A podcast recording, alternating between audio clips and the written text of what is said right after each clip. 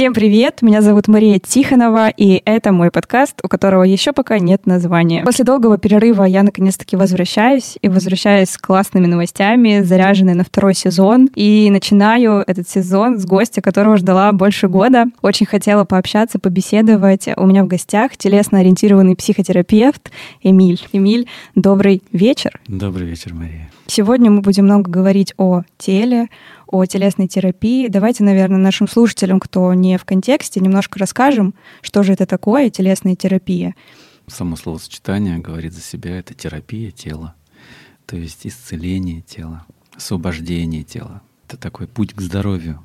Но я это вижу как соединение со своим телом, как соединение тела и сознания.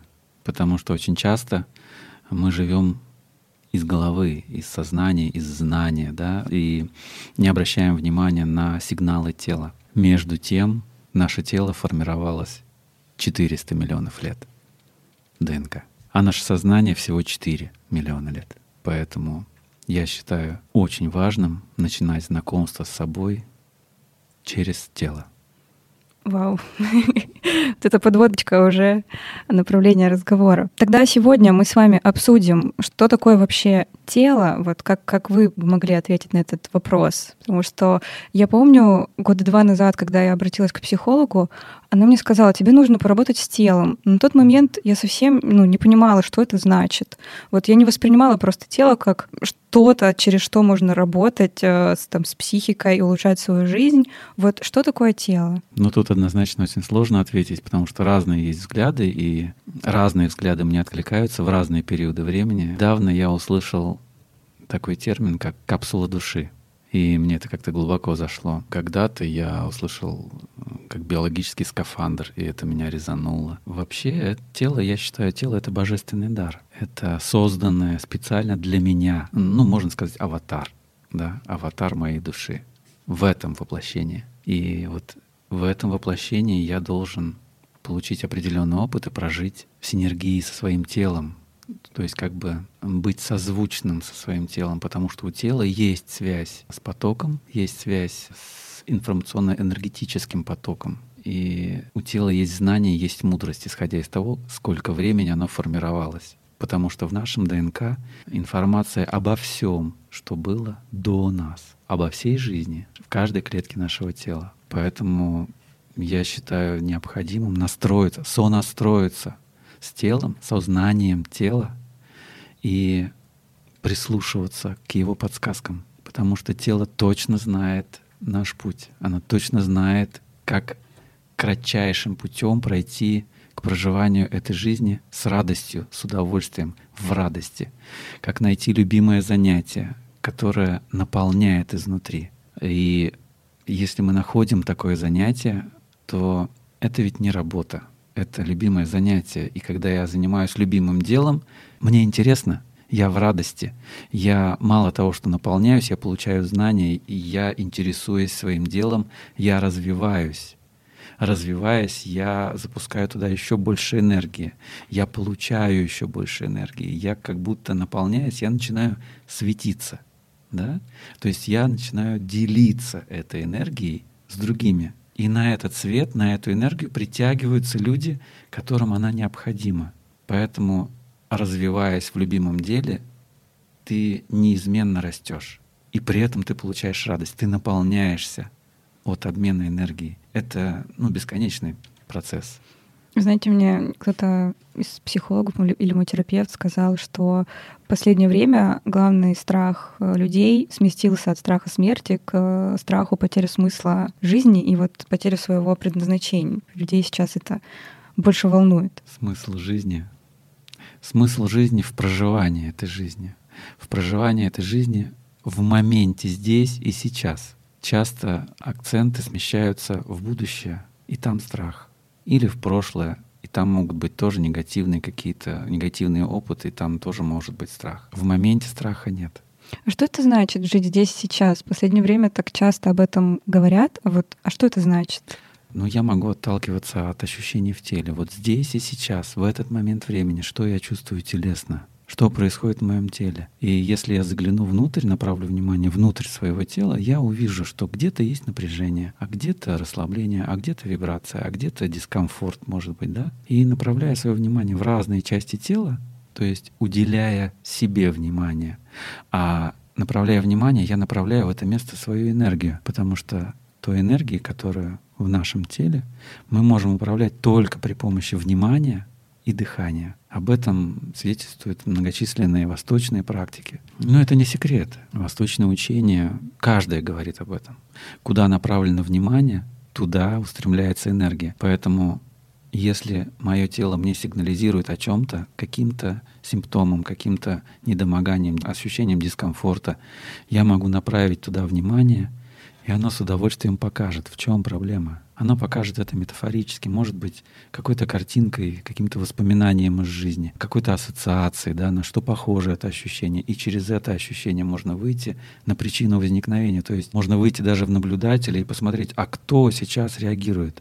То есть при возникновении какой-то ситуации жизненной, допустим, конфликтной, из нее можно легко мысленно выйти подняться немножечко вверх и со стороны посмотреть, а кто сейчас там внизу в драме, условно, да, или в конфликте. Что этот ребенок, ну, как правило, что этот ребенок сейчас чувствует, почему, чем вызвана эта реакция. И э, таким образом очень легко прийти к причине.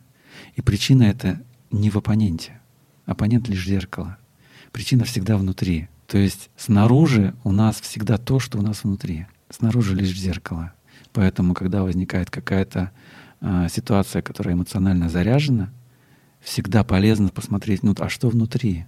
Что внутри меня происходит, чем я притянул эту ситуацию уже снаружи, чтобы обратить на это внимание. То есть отделить себя от вот этого чувства, то есть я не есть там злость, страх, и посмотреть со стороны, да, что вот сейчас идет там игра вот такая, жизнь да. Это, да, жизнь это, в общем-то, игра. Сейчас вот происходит вот такое действие там, да. А вот мы говорим, что там тело, оно подсказывает. Мы чувствуется какое-то, знаете, как будто бы разделенность. Ну вот что отделяем тело, вот оно где-то, и мы. А по сути, как на самом деле, это же мы все одно. По сути, я и тело одно, да. Я и сознание одно, сознание и тело одно, да. Но чтобы увидеть что-то, полезно выйти вот такого наблюдателя, как бы со стороны посмотреть. Тогда для ума понятно становится. А вот для вас, как для терапевта, тело — это ну, не то чтобы инструмент, но как источник знаний? Источник нет. Источник выше. Тело лишь проводник. Тело, оно как лакмусовая бумажка. Оно показывает, как человек живет, чем он живет, вообще живет ли он. Ну, потому что иногда приходят люди, которые уже не живут. Ну, то есть, вроде как тело еще живое, но энергии в нем нет. Энергия остановилась. И, конечно, я пытаюсь как-то вернуть человека в тело, достать у него это желание жить, быть живым, чувствовать. И если мы приходим к этому, то да, терапия будет эффективна. Но бывает, что человеку уже это не нужно. Он его вполне устраивает жить в старых программах, в каких-то, не чувствовать, не видеть, не слышать. Его все устраивает. Тогда терапия не нужна. Он просто проживает свою жизнь так, как он хочет. Невозможно заставить человека чувствовать, если он этого не хочет. Другое дело, если он хочет этого, то терапия всегда эффективна. То есть тело — это, как можно еще сказать, карта жизни для вас, в которой вы смотрите и думаете, в какую сторону направить? Я даже не смотрю, я иду за телом. А-а-а. Если человек приходит ко мне, если он обращается за помощью, мое сердце открывается. И я с радостью помогаю тем, чем могу. Подсказываю, что-то делаю. Мы вместе что-то делаем, потому что я же не волшебник. Я лишь могу подсказать, я могу поддержать, я могу что-то подсветить, помочь задать нужный вопрос, ответить на который должен человек. И тогда он это увидит тогда он это почувствует. Я не могу за человека что-то прожить или нажать на какие-то волшебные три точки, и он исцелится. Нет. Телесная терапия не работает так. Ничто так не может работать. Какие бы мы иллюзии, фантазии не питали, необходима внутренняя работа, необходимо намерение восстановить эту связь с телом, намерение чувствовать. Я хочу чувствовать. И когда я чувствую, я живой. А если я не чувствую, А что значит чувствовать? Это ощущения, это эмоции. Но если ощущения, их невозможно отключить, мы всегда, в каждый момент времени, мы что-то чувствуем. Другое дело, что мы, запрещая себе чувствовать, мы перестаем замечать эти сигналы тела. А, имея какой-то негативный опыт в жизни, мы часто закрываемся от того, чтобы чувствовать. Ну, потому что чувствовать — это больно. Да? Ну, вот подростковом возрасте, в детстве так часто бывает. Проявляя какое-то свое чувство, мы получаем осуждение. Нас обесценивают. Нам говорят, что так нехорошо. Надо вести себя иначе. А вот из меня прет сейчас радость, да, и я хочу ее проявлять. А мне говорят, тихо, тихо, так нехорошо себя вести. И у меня остается в голове, что проявлять радость нехорошо. То есть, если я проявляю радость, то я нехороший, плохой. И меня могут отвергнуть. Да? Меня могут лишить чего-то, меня могут лишить любви. И вся эта цепочка потом в конечном счете, она приводит к страху остаться одному, а для маленького ребенка остаться одному равно смерть. Да. И вот эта программа, она, она застревает в теле. И даже уже став взрослым, у меня фонит страх остаться одному. И я даже не понимаю, от чего, но я просто боюсь, ну, как женщина очень часто, да, боюсь остаться одна. И мы начинаем раскручивать эту цепочку.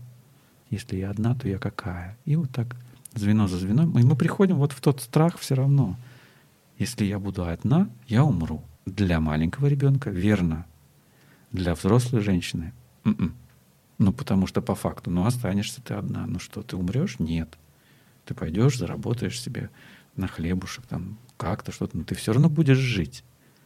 А фонит тот детский страх, когда реально угроза смерти. То есть я снаружи как будто бы взрослая, знаю, Маша, да. а внутри в, вот, в какие-то ситуации я маленькая девочка, Абсолютно которая так. боится. Абсолютно. Я, и как будто бы я уже ну, самостоятельно не, не всегда могу это увидеть. Это работает уже автоматически. Мы не обращаем на это внимания. На самом деле я называю внутренним ребенком наше тело, потому что через тело я все чувствую. Я все чувствую благодаря своему телу. Вся энергия идет благодаря телу, все ощущения, все вкусы, запахи, звуки. Я все это слышу. Мои все эмоции идут через тело, благодаря телу, из тела. Поэтому тело это, по сути, внутренний ребенок. Оно вырастает, но не взрослеет. При этом сознание — это взрослая часть. Да? Сознание — это знание, это видение, куда я хочу уйти, это уже опыт прожитой жизни, потому что сознание уже повзрослело, оно прожило, выжило все эти негативные какие-то моменты в жизни, оно прожило, оно выжило, ему спокойно. Но ребенок, которому в детстве было запрещено выражать то, что он чувствует, потому что он боялся быть отвергнутым, он все это запирает в теле. И в теле у нас информация абсолютно обо всем в нашей жизни. С момента зачатия до настоящего момента. Все записано в теле. Особенно, особенно выделено напряжением то, что не прожито. Плюс мы же притягиваем еще через маму эти программы родительские. То есть, находясь внутри мамы, мы проживаем с ней одну жизнь. Да? Все, что чувствует мама, чувствует плод. Плюс генетически все, что есть в маме, может передаться и ребенку. Все страхи, все эмоции, предыдущие неблагоприятные беременности, аборты. Вся эта информация, которая записана в теле мамы, впитывается ребенком, сознанием ребенка, телом ребенка.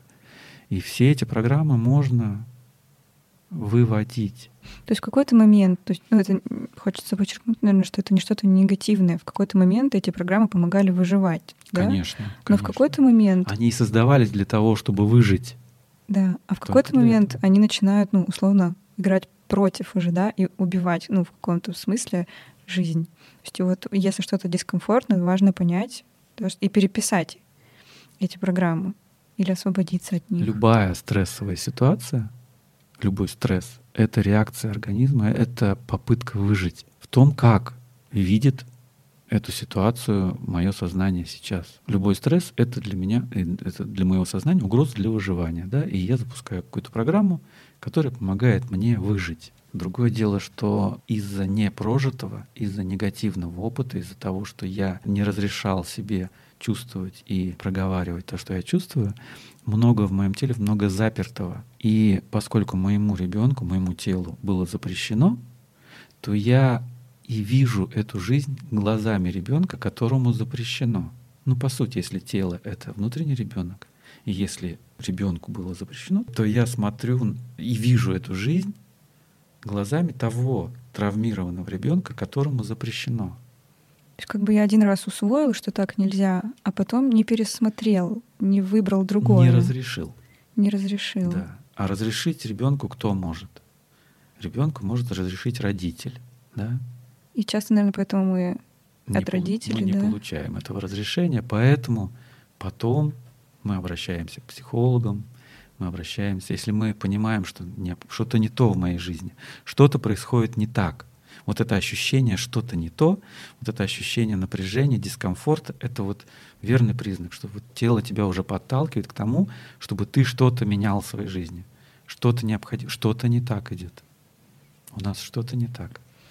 Но все равно, да, с другой стороны, психолог все равно не, не, не разрешит вот то, что мы ждем там от родителей или от психолога. К сожалению, основная часть психологов, ну, так скажем, классический психолог, который не работает с телом, он поведет через голову, через установки, через э, снятие каких-то каких моральных, может быть, запретов. Но да, и, и ко мне очень часто приходят люди, которые по несколько лет в терапии находятся, если это классическая терапия. Если это не классическая психотерапия или терапия у психолога, то психологи ко мне присылают. Пойди, поработай с телом. Они знают, они сами ко мне приходят и клиентов присылают. А если это классический психолог, такой вот академический, то ну, сейчас это не работает. Облегчение небольшое, да. Объяснение для пытливого ума, ну да. Но потом все равно то напряжение, которое в теле, оно все равно приведет к тем ситуациям, из которых так хочется уйти уже. Ну и в итоге, что разрешение должен дать себе сам человек, да, не родитель, концов, да, да, не психолог. Вот, это, вот эта взрослая часть, к чему я веду в своей терапии, это к соединению внутреннего ребенка и взрослой части. И когда внутренний ребенок уже может опереться на взрослую часть, а взрослая часть может получить и разрешить своему внутреннему ребенку проявляться, чувствовать, говорить о своих чувствах, и таким образом получит энергию, этот атомный реактор, потому что, ну, неисчерпаемая энергия. Повторюсь, что если периодически направлять внимание внутрь, нам достаточно этой энергии, чтобы проживать эту жизнь без болезней. Ты еще вспомнила такую практику кто-то рекомендовал. Называется вилка, по-моему. Что ты как бы, как вот если представить вилку, то ты одной частью в теле всегда, то есть какой-то частью внимания стараешься там вот сидишь, общаешься, но ты одной частью ты вилочки в себе и чувствуешь, осознаешь себя, а другой в действии в своем, mm-hmm. в диалоге. Вот и я пробовала практиковать, очень сложно в повседневной очень сложно, жизни. Да, вообще удерживать внимание внутри своего тела очень сложно. Это навык. Это можно развивать. Конечно, это нужно развивать. Это очень ценный навык. Общаясь с кем-то, взаимодействуя, ты всегда отталкиваешься от того, что я чувствую. Это ведь основа тантры, взаимодействия. Основа тантры — три ключа тантры. Первый ключ — это что я чувствую. Что я чувствую? Вот я сижу здесь, рядом с тобой. Вот я, что я чувствую. Один как я опираюсь на свое тело, да, где оно расслаблено, где напряжено, что в теле происходит. Ко мне приближается другой человек. Опять, что я чувствую, когда ко мне приблизился другой человек. Второй ключ. Что я чувствую рядом с другим. Рядом. Мы начинаем взаимодействовать, как-то соприкасаться друг с другом. Что я чувствую, когда я прикасаюсь к другому когда он прикасается ко мне, что я чувствую. И вот когда пара занимается любовью, если два этих человека осознаны в том, что они направляют внимание внутрь себя, каждый направляет внимание на себя, на то, что он чувствует. Вот в этот момент наше тело начинает вырабатывать еще больше энергии. Когда наше внимание направлено на ощущение, именно на ощущение, то вот наш генератор, атомный реактор, так, он начинает усиленно работать. То есть ты можешь это знать из курса физики. Два заряженных объекта, когда начинают взаимодействовать. Один заряжается, второй заряжается, и вот они начинают взаимодействовать. Как это? Это другой уровень. Это правда другой уровень ощущений. Когда, Интересно. Когда каждый сосредоточен на себе. Это не про эгоизм. Вот только хотела, да, не сказать. про эгоизм, нет. Когда ты взаимодействуя с партнером пытаешься ему сделать что-то хорошо, ты как будто отправляешь ему энергию свою. Куда внимание, туда энергия. Он тебе пытается сделать хорошо, он отправляет свою энергию тебе. Не факт, что долетит. Да, если ты не обращаешь внимания, Если то у тебя нет запроса «дай», то его энергия пролетит мимо. Но если вы оба направляете внимание внутрь каждый сам себя, то это кайф. Я прикасаясь к другому, я себя глажу. Я как будто себя глажу другим человеком. А он себя гладит, она себя гладит мной, так скажем, да? Ну вот можно так. Мгм. Очень интересно. Да, вот в этом суть тантрического взаимодействия. А что такое вообще тантра? А, тантра — это путь. Это путь, опять же, к себе, к себе настоящему. Практика или это наука какая-то, или это Эм, знание, Это учение, учение? это путь. Это не религия, Мгм. но это учение, которому больше семи тысяч лет. И это совсем не порнография. Это совсем не про сексуальную распущенность. Нет. Это понятие, оно перевернуто, извращено, к сожалению. При слове тантра все слышат только словосочетание тантрический секс, даже не понимая, что это такое, насколько это тонкое, энергетически заряженное взаимодействие, ну насколько это высоко. А где с этим можно познакомиться? Можем мы что-то порекомендовать, может быть, какую-то книгу или учителей? Потому что я пыталась найти информацию, но то, что я находила, мне не откликалось, и казалось, что что-то что-то не то. Да, а, учителей. Но тем, кто только начинает, тот, тот, кто только хочет почувствовать, что такое тантра, из известных у нас в стране я могу порекомендовать Сева Прем. Я ассистирую ему уже несколько лет, и, а теперь мы уже вот с женой ему ассистируем а, в Петербурге, в Москве. Но это вот непревзойденный мастер для тех, кто только-только начинает, кто только хочет почувствовать, попробовать, что это такое тантра. Он очень экологичен, он очень подробно, очень все объясняет доступно для каждого, даже самого пытливого ума. Он дает объяснение. То есть это путь учения к себе, да, А, через, это- через это путь к себе, да, это путь к себе, это познание себя, э, раскрытие своей чувственности, своей чувствительности, своей сексуальности, разрешение себе быть разным. Через определенные там практики, да, знания, есть да. определенные практики, да, телесные, энергетические, дыхательные практики. Это как раскачивание, развитие своего тела. И также через эти практики мы проживаем какие-то процессы, поднимаются какие-то программы. И на тренингах очень часто, вот ассистируя, допустим, тому же Севе, часто обращаются люди с тем, что вот поднимается что-то как будто непереносимое. Бывает стыд поднимается, бывает гнев, бывает такая радость, что ты, человек не знает, что с ней делать.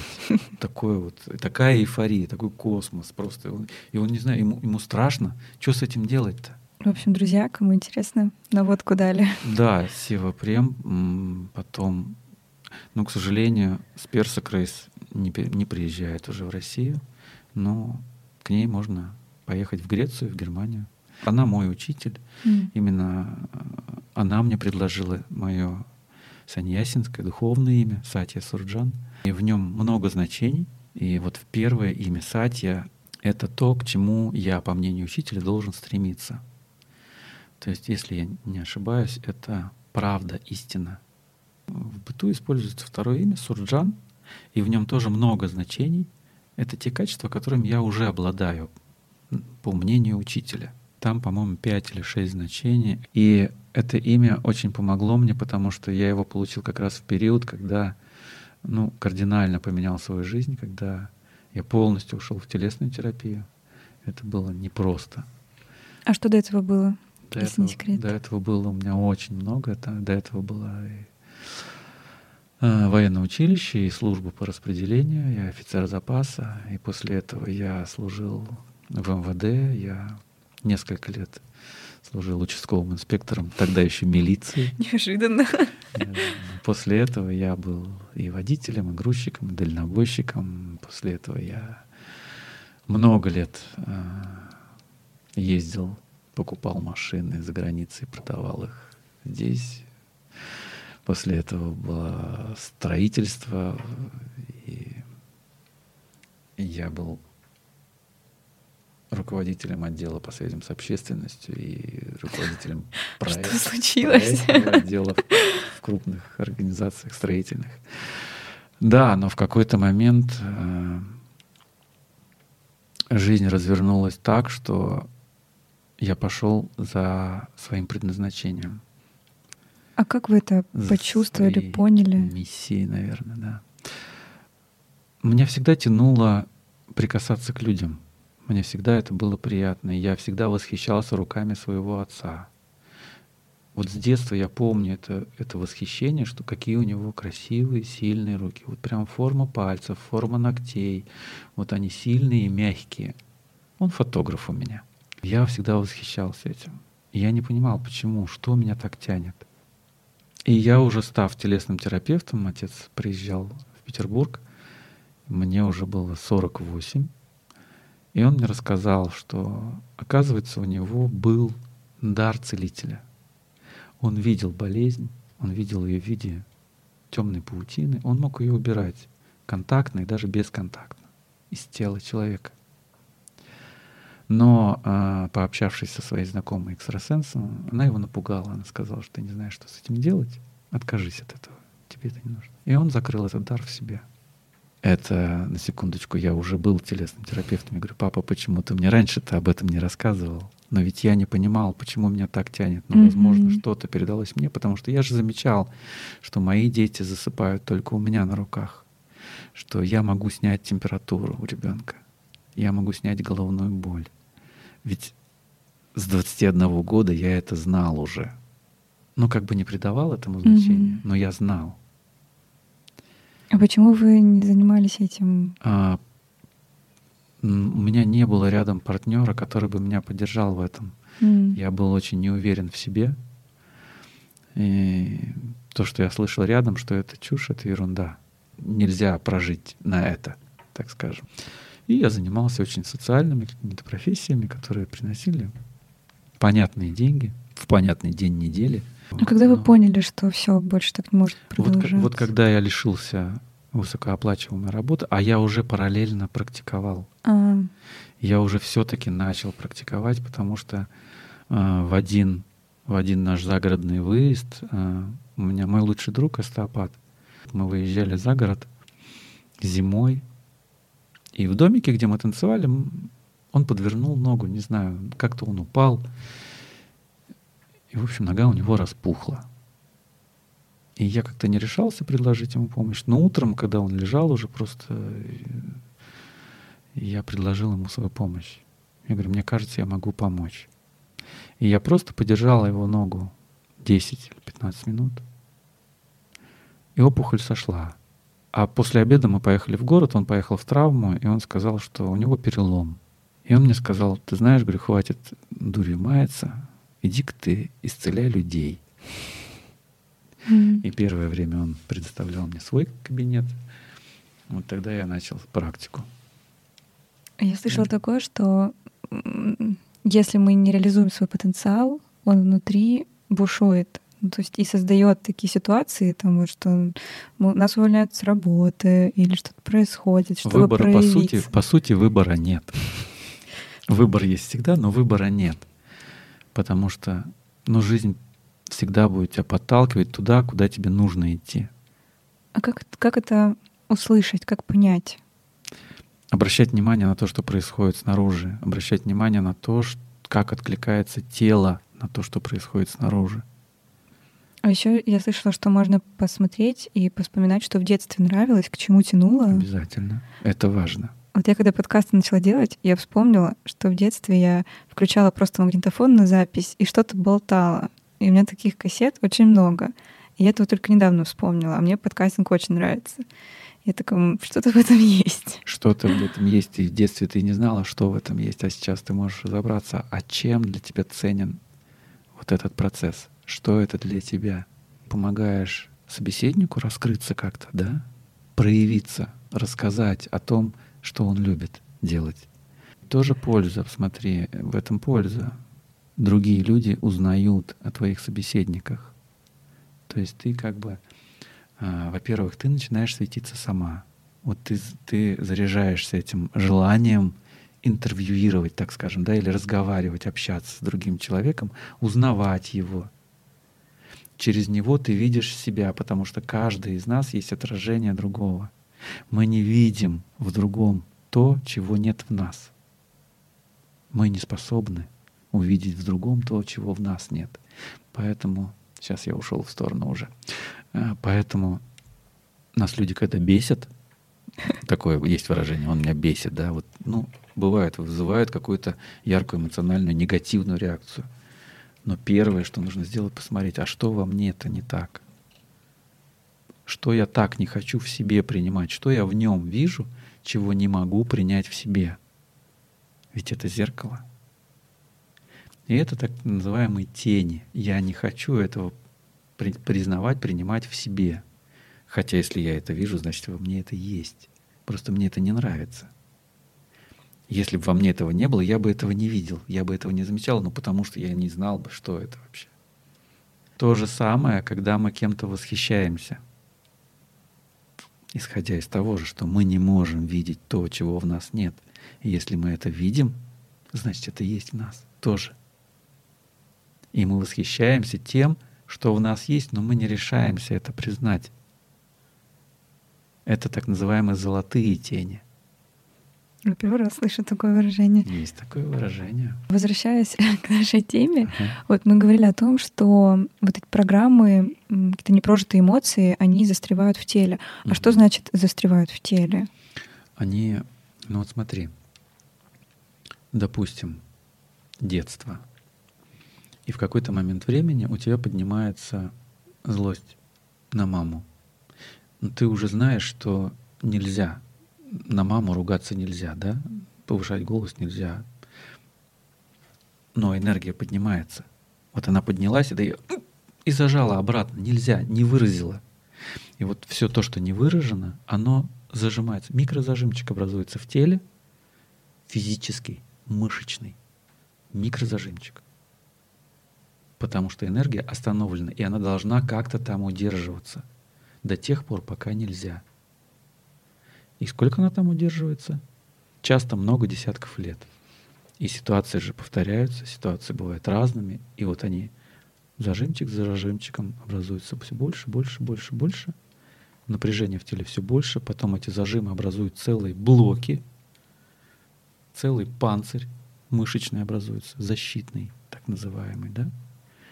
То есть все то, что нам нельзя выразить, оно остается в теле все то, что не выражается, остается в виде зажимов в теле. Со временем зажимов становится такое количество, что человек ну, просто сил нет, он обесточенный такое, знаешь, выгорание. Ему ничего не хочется. У него в теле не осталось места для того, чтобы наполниться радостью даже. Его ничего не радует. Он вроде внешне расслабленный, бессильный, но внутренне он, ну, как камень. Вот у него внутреннее ощущение мертвого камня. Вот ему ничего не хочется. И такие люди приходили.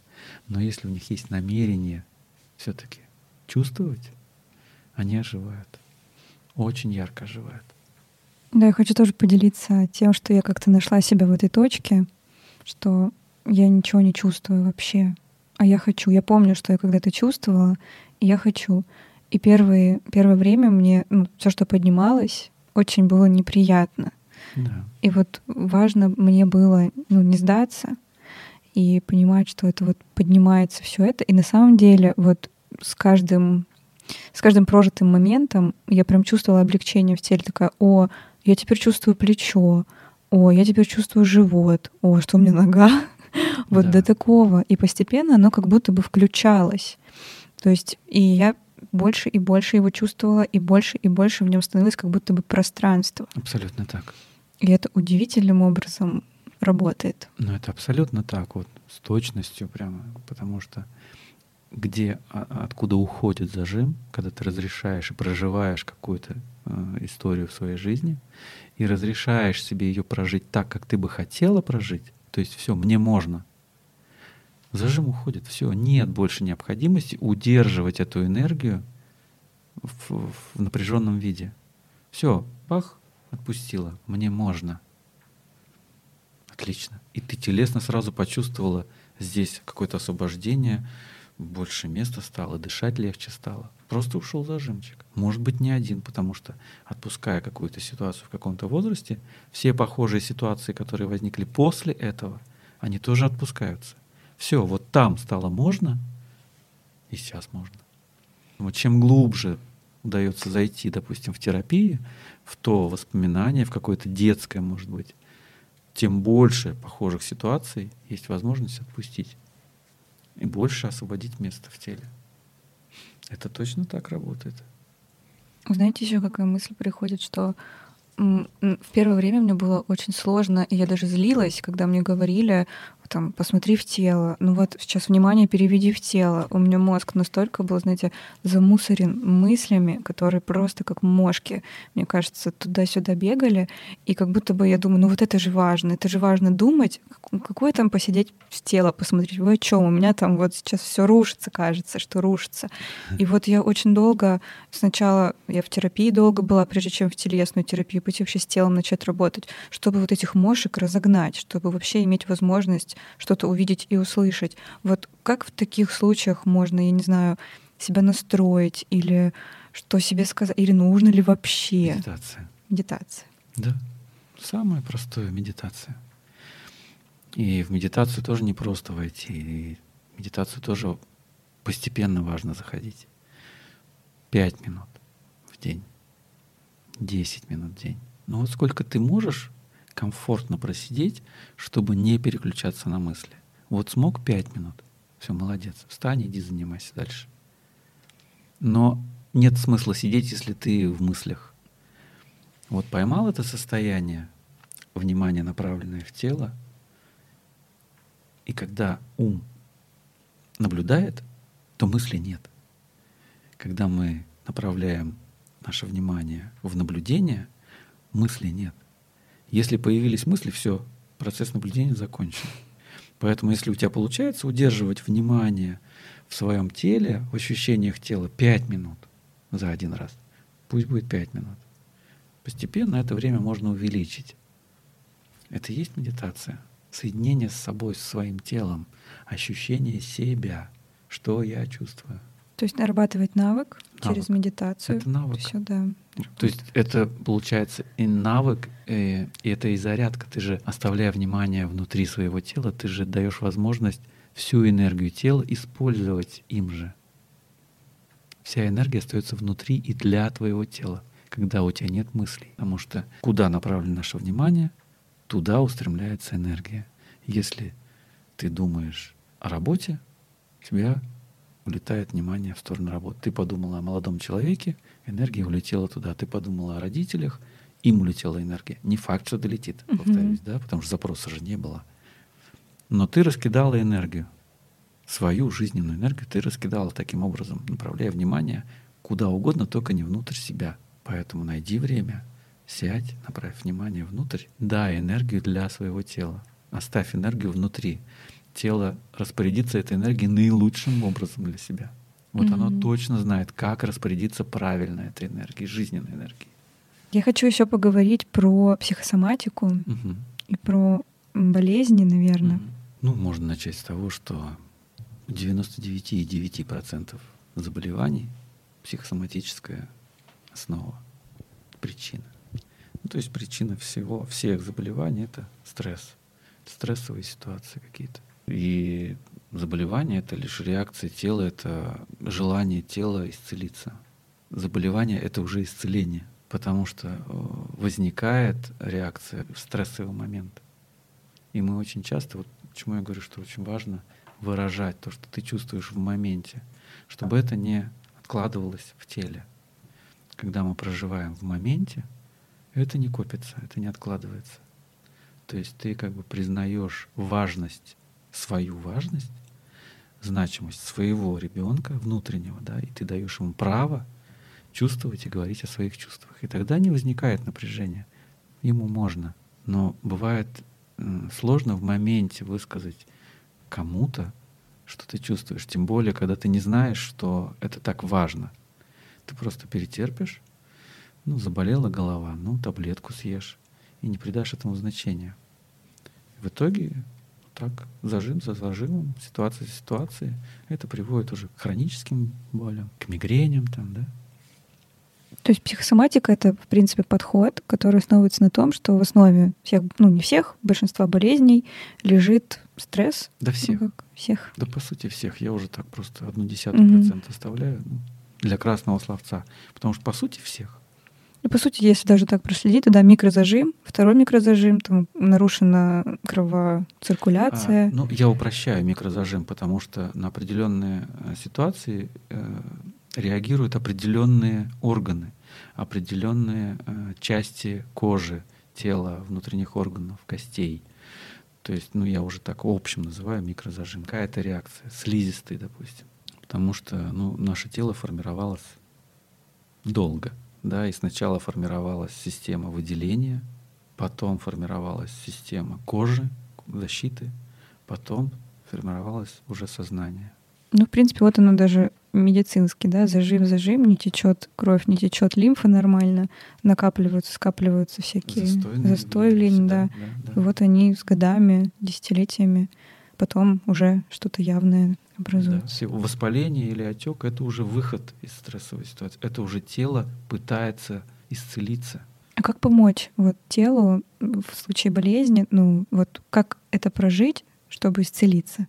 Какой, может быть, себе вопрос задать? А, увидеть, наверное, а, ну, может быть, начать отматывать назад. А что было до этого? А что было? То есть выяснить одному сложно, потому что ум начинает путать. Ум начинает тень за плетень заводить там. Ну, одному очень сложно. Поэтому я рекомендую идти к терапевту, не знаю, к психологу, психотерапевту, к телесному терапевту, если уже хочешь до конца разобраться. Одному сложно докопаться до причины возникновения того или иного симптома. А тело всегда подсказывает. Оно всегда хочет прийти к расслабленности, поэтому оно всегда готово подсказать, куда посмотреть, какую ситуацию надо вспомнить в жизни, чтобы идентифицировать то, что образовалось сейчас. И вспомнив ту ситуацию, ее можно перепрожить. Оно же еще подсказывает, где конкретно именно и с чем связана болезнь да, например, какую функцию этот орган выполняет. Функцию, конечно. Например, если это кожные болезни, то что-то, может быть, возможно, с безопасностью связано, Верно, да? да? Да, с тем, что окружает тебя, да. Тело всегда знает, в чем причина, и оно всегда подскажет, попытается как-то вот. Причем я вот тоже, я просто в этом подходе живу, я очень верю в это, и мне это помогало не раз выходить из болезней. И, и причем тело подсказывает ну, там, уникальным способом, понятно только тебе, ну вот только мне, да, то есть у меня там с чем уши ассоциируются, например. И вот у меня всплывают какие-то картинки, я начинаю вспоминать, там, а что я сейчас не хочу слышать, например, или кого, или что хочу услышать. Вот, и таким образом, что это настолько уникальная вещь. Тело, по сути, самый близкий, самый любящий, безусловно любящий, любящий нас существо, кто принимает нас вообще в любом проявлении ну, самый близкий. Почему мы тогда так часто его отвергаем, не любим? Потому что мы ассоциируем себя со своим сознанием, со своим эго, своей персоной. Ну вот поэтому.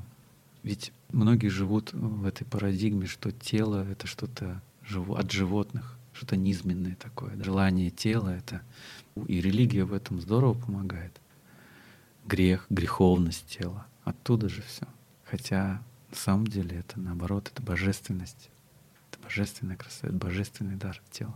Хочется еще вернуться к психосоматике немножко mm-hmm. и подчеркнуть то, что, наверное, все-таки важно и нужно обращаться медицинским работникам, особенно когда уже ну, в больницу идти лечиться. Не нужно их исключать из своей жизни точно, да. Раз это уже до такой степени дошло, что необходимо это вмешательство, но в совокупности с вот такой вот рефлексией, анализом и вниманием к своему телу шанс исцелиться ну, гораздо выше. Да. да. Вот хотелось бы это подчеркнуть. Я бы сказал, безоперационно исцелиться гораздо выше. Да. Но бывают ситуации, когда ну, стоит выбор, либо ты идешь медицинское учреждение что-то удаляешь, либо ты не выживаешь уже. Потому что бывают запущены разные, и тут с одной психосоматикой уже не обойтись. Ну вот мы отчасти раскрыли. Очень интересно, можно ли менять свою жизнь, работая через тело? То есть Конечно. не с сознанием, как привыкли, да, сразу, ну, как психолог, психотерапевт. Работая с телом, мы начинаем лучше его слышать, мы начинаем лучше слышать свои собственные желания, чувствуя отклик тела, чувствуя радость, допустим, от общения с каким-то человеком. Ведь начиная общаться с человеком, ты телесно сразу чувствуешь, ты хочешь или ты не хочешь. То есть ты прям телесно, оно, тело тебе показывает, оно раскрывается, ему хорошо, рядом с этим человеком. Или оно пытается закрыться, и ты внутренне чувствуешь какие-то, ну, какой-то дискомфорт, зажим, желание отойти поскорее, да? И если ты внимательный к своему телу, ты понимаешь, что сейчас ты хочешь уйти не общаться или вообще не хочешь общаться с этим человеком, и ты уходишь. Но если ты не слушаешь свое тело, ты продолжаешь общаться, ты втягиваешься в какие-то истории, в какие-то ситуации, в, какие-то, в какой-то опыт свой. Хотя тело тебе говорило, пойдем отсюда. Понимаешь, ну вот это настолько важно. Угу. То же самое выбирая, если ты умеешь слышать свое тело, приходя на новое место работы, ты телесно сразу чувствуешь, это твое или не твое. Если ты в контакте с телом, ты не пойдешь туда, куда не хочет твое тело идти. И это будет для тебя правильным. И ты, значит, найдешь то место, где ты будешь получать удовольствие от того, что ты делаешь. Если ты не в контакте, ты пойдешь и опять будешь проживать свой опыт, наживать свой опыт. Ну, это настолько важно. Я уже не говорю, насколько важно э, прислушиваться к телу в отношениях. И там, ну, для тела все сразу понятно. Вот ты еще не начала даже разговаривать с человеком, а для твоего тела все понятно. И я не говорю о том, что это сразу какой-то близкий контакт, но на уровне хочу или не хочу общаться, оно сразу знает, это тебе нужно, это для тебя будет пользой или м-м. И опять ты либо получаешь радость, либо идешь в опыт. Если тело не хочет, а ты все-таки из ума идешь, что нет, этот человек хороший, полезный. А вот интуиция. Это, это тело. Это чисто, тело. Чисто тело. Это да. вот этот вот разговор, это, да? Это вот эта связь. Когда а, тело, я уже говорил, что оно связано с, с, энерги... с информационно-энергетическим потоком, и для него нет, по сути, пространственного временного разделения. То есть оно знает, что оно будет чувствовать там, если ты пойдешь налево, если ты пойдешь прямо, если ты пойдешь направо. Оно знает и там, и там, и там. И оно тебе подсказывает, куда тебе правильнее идти. Если ты в контакте с телом, ты пойдешь по правильной дороге. А если ты не в контакте, ты из головы сделаешь выбор. Может, повезет, а может, пойдешь опыта набираться. То есть ну вот для тела нет неизвестного. Животные же тоже, они в контакте со своим телом. И они очень, очень интуитивны. Они же задолго до землетрясения, до цунами, они уходят из этих мест. Еще ничего не происходит, они уже уходят. То есть они получают эту информацию. И человек получает информацию. Но просто мы перекрываем, не слушаем свое тело, сигнал. Это интуиция. Это знание, по сути. Это знание того, что будет. Да, интересно. Иногда Такое еще... Яс, ясновидение. Иногда еще интересно, что ты не знаешь, что будет дальше. Ну, в принципе, никогда не знаешь.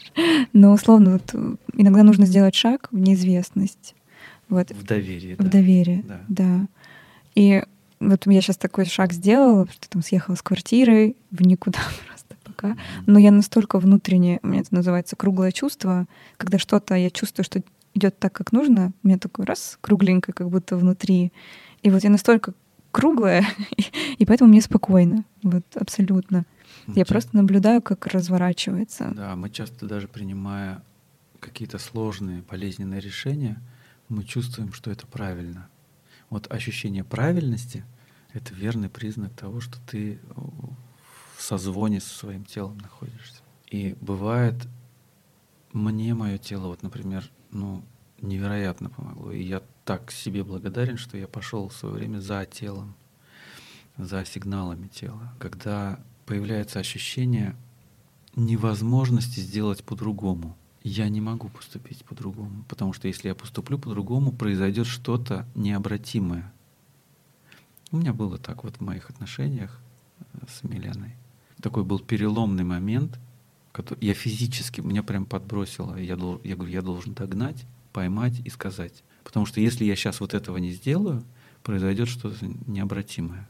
И я пошел за телом, мне все, в общем, сейчас уже понятно. Но это очень было, для меня очень показательно было. Это сигнал был из тела. Прям оно подбросило меня, себя, меня. Иди, ты должен это сделать. Это правильно, это для меня было правильно. Хотя из ума я мог задавить этот сигнал, ну и тогда пошел бы в опыт. Еще, знаете, в тему тела была у меня такая мысль. Я прям чувствовала себя дискомфортно в разных местах. я пыталась найти причину, ну почему мне дискомфортно вот здесь, почему здесь, почему здесь. Таких мест было очень много, мне максимально комфортно там было дома. И у меня просто мысль пришла какая-то, что а как мне может быть комфортно где-то, если мне в своем теле некомфортно? Абсолютно так. И вот, наверное, для меня терапия телесная в том числе это для того, чтобы успокоиться в своем теле и начать, ну, чтобы мне было в нем хорошо. Соединиться со своим телом. Не больно. Я дома дом, да. Вот такое ощущение. И получается, что, ну, по сути, как вот мы уже много обсудили, да, что есть зажимы в теле, есть непрожитые эмоции. И телесная терапия через взаимодействие с телом, через возвращение в тело, помогает это все вытаскивать, проживать, очищаться от этого. Освобождаться. Освобождаться.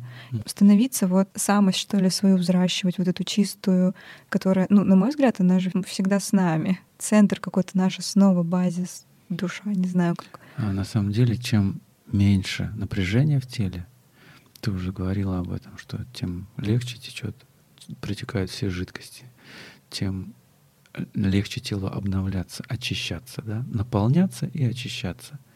Все процессы нормализуются сразу. Тело мудрое, оно знает, как и что ему нужно делать. Просто дай туда внимание. Вот эта сонастройка со своим телом, конечно, даст тебе ощущение того, что ты дома. Да. У тебя есть на что опереться, тебе спокойно, тебе хорошо, ты все чувствуешь. И становится более ясно и понятно, куда двигаться. Так ты начинаешь слышать свои желания. Вот в этом же суть. Мы же часто не знаем, что мы хотим. А когда ты сонастроена со своим телом, ты четко чувствуешь, чего ты хочешь. Это же можно практиковать в магазине. Зайди в магазин и просто задавай себе вопрос. Я хочу вот этот сок или вот этот. А может быть, я не хочу. А что на самом деле происходит? Откуда сигнал? Из тела или из головы, что я должна вот это взять? А хочу-то я чего на самом деле? Может, я хочу там э, не колбасы кусок, а может, я морковки хочу. Это получается, но это же всегда есть. Это не появляется после того, как ты прошел терапию это или что-то еще. есть. Просто благодаря терапии ты начинаешь четче слышать свои желания. Как у меня была клиентка, она ну, с большим лишним весом пришла. Вот она просто не знала, что ей делать. Я говорю, не знаю, что сделать. Я не могу ночью мимо холодильника пройти. Я вот прямо останавливаюсь и кушаю. А, и мы начали терапию. И она начала прислушиваться к телу. И через две недели она мне написала, вы знаете, говорит, я поняла. Я говорю, что поняла? Я проходила мимо холодильника, остановилась, открыла холодильник, и в этот момент задала себе вопрос, а чего я хочу? И ответом было воды. Я, говорит, попила воды, и все, я с таким удовольствием пила. Она такая вкусная. И она поняла, что она ночью, проходя, не есть хочет, пить она хочет. И она начала пить, она начала с удовольствием. Она гораздо меньше стала кушать днем. Она что-то за полгода на 15 килограмм, по-моему, похудела. Она начала бегать. Она встретила молодого человека. Она просто пошла за своим телом. Она просто услышала, что она на самом деле хочет. И вот это для меня прям вот как флажок. Вот, вот, посмотрите. Вот очень наглядно. Вау. Я думаю, что еще стоит пару слов рассказать о том, как происходят эти сеансы, потому что многие не знают, что это такое. Давайте введем в курс дела, расскажем о самих сеансах телесной терапии вот у вас. Ну, если мы берем за основу полуторачасовые сессии, то это всегда небольшой разговор перед сессией, во время которого мы выясняем актуальный запрос, актуальное состояние, физическое состояние, психологическое состояние. Потому что бывает, что заблаговременно формируется один запрос, а непосредственно перед сессией он может трансформироваться, он может измениться совершенно в другой. Или я почувствую, что запрос из головы, а телесно, ну тут про другое, да, и мы можем это обсудить, понять, я предлагаю пойти, допустим, через один метод или через другой, ну и, как правило, это работает. Вот, если мы берем стандартную сессию, допустим, телесной терапии, холистический массаж или интуитивный массаж. Хоть, несмотря на то, что в названии метода есть слово массаж, это не говорит о том, что это массаж в общепринятом понимании. Это условно называется массаж. Просто есть прикосновение к телу, но это не массажные техники. Это болезненные процедуры? Как вот массаж бывает, мануальная терапия болезненная mm. или еще что-то. Если возникает необходимость зайти через, допустим, телесный зажим, через какой-то блок, через триггерную точку, я могу предложить рахианские практики через так называемые триггерные точки, через болезненность можно выйти на то, что в этой точке подавлено, какая, какая эмоция, какое чувство здесь подавлено, потому что любое напряжение — это подавленное, невыраженное, непрожитое чувство эмоция. Поэтому мы можем кратчайшим путем пойти через какие-то триггерные точки, болезненные. Можем идти через расслабление. Здесь, ну, как правило, у меня идет микс. И мы можем во время сеанса, даже во время сеанса палсинга, я могу предложить пойти в какие-то зоны напряжения более локально, через прикосновение, либо через более плотное нажатие, либо через болезненность. Но это никогда не идет вопреки желанию клиента. То есть мы всегда все действия согласовываем. То есть здесь клиент может не переживать, что что-то будет помимо его воли происходить. Мы все обсуждаем. И это полуторачасовые сессии. У меня есть также терапевтические сессии тантрического массажа. Это трехчасовая сессия. Это масляный массаж, это именно массажные техники. И там мы работаем с э, подавленной чувственностью, чувствительностью, э, с запретом на сексуальность, со стыдом. Там вот такая глубокая работа идет. Знаете, я сама для слушателей расскажу, являюсь клиентом, да, э, посещала сеанс, и настолько точно, то есть вот не было как будто бы ни минутки, которая бы, знаете, прошла мимо меня. Это настолько и через тело, и в процессе беседы. Вот, возможно, вот мы либо обращали внимание на тело, да, либо как-то видели меня за пределами того, что я сама о себе там думала в тот момент.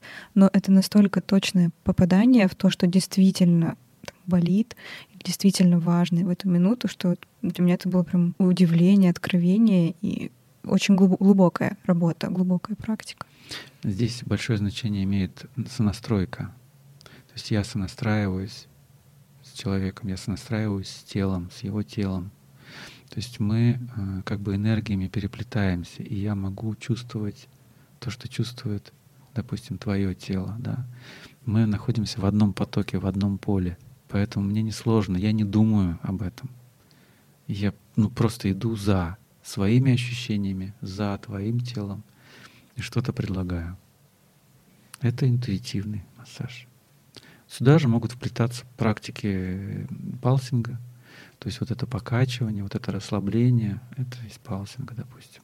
Это раскачивание тела, потому что тело очень, очень хорошо, оно генетически расположено расслабляться при покачивании, потому что мы же на 80% состоим из жидкости, да, и mm-hmm. вот такое покачивание, оно очень успокаивает тело, оно возвращает состояние младенчества такого, знаешь, когда на руках качали, или когда ты покачивалась там, да, в животике у мамы, тебе было комфортно, вот это вот движение жидкости внутри тела с определенной частотой, оно очень успокаивает, оно позволяет телу довериться, успокоиться, замедлиться и что-то отпустить. А потом уже дальше можно интуитивно заходить и уже более точечно, более локально что-то прорабатывать, то, что вот всплывает на поверхность. Да, ну это такой живой процесс. Очень живой процесс. Он всегда живой, он, он всегда спонтанный. Ну, по крайней мере, у меня. Там, ну, нет схемы. Нет слов, чтобы описать.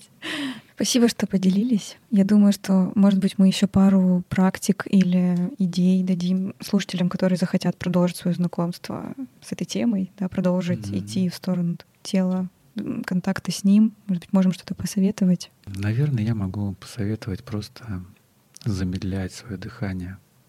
Просто можно присесть, лучше перед сном, присесть и, насколько это возможно, замедлять выдох. То есть, сделав полный вдох, максимально долго делать выдох. Максимально долго. Направив все внимание внутрь своего тела, наблюдая за тем, что я чувствую, что происходит. Не за мыслями, за ощущениями. Как на вдохе, допустим, воздух движется по гортани, охлаждает гортань, как он попадает в альвеолы, в легких. Вот представить, как раскрывается грудная клетка, наполняются легкие воздухом, светом, энергией, а потом медленно, медленно, медленно это выпускать, очень медленно, максимально медленно. И пусть выдох будет прям вот гораздо дольше вдоха, гораздо длиннее. Это поможет, во-первых, пронаблюдать свои ощущения, заметить, что внутри. Это поможет замедлиться, успокоиться, и перед сном это будет идеальная практика. И сделав, не знаю, 5, может быть, 10 таких длительных выдохов, со временем выдох станет еще длиннее, и их потребуется меньше для того, чтобы появилась прямо потребность уснуть. Но это здорово разгружает после трудового суматошного дня, особенно в Москве. О, да. То есть чрезвычайно полезно замедляться. То есть когда мы замедляемся, мы начинаем лучше чувствовать свое тело, лучше чувствовать его желание, его состояние. И мы можем тогда направить в те места, которые требуют внимания, направить туда внимание, побыть там вниманием, напитать эти места энергией, направив туда внимание. И замедляясь через дыхание, через внимание, насыщаем свое тело энергией. Можно прям под эту нашу запись очень да, да, медитативная. Я, я уже слышал, да, что почему-то тембр моего голоса ввергает в сон, успокаивает, расслабляет. Ну что, друзья, всем замедления, всем контакта с телом, радости, любви. Да, восстанавливайте связь со своим телом, самым близким существом в этой жизни. Тело самый близкий. Спасибо вам большое, Миль, за этот беседу, разговор. Мне было очень приятно, интересно. И я рада, что мы записали, мы сделали это. Спасибо вам большое. Я очень благодарен тебе за то, за этот свой первый опыт. И ты у меня первая в подкасте. Я теперь знаю, что это такое, и мне было очень интересно делиться тем, что я знаю, тем, что я чувствую. Это очень ценно, что есть такая возможность. Я благодарю тебя, что даешь такую возможность. Продолжай светить. Я надеюсь, мы еще будем встречаться. Всего доброго. Всем пока.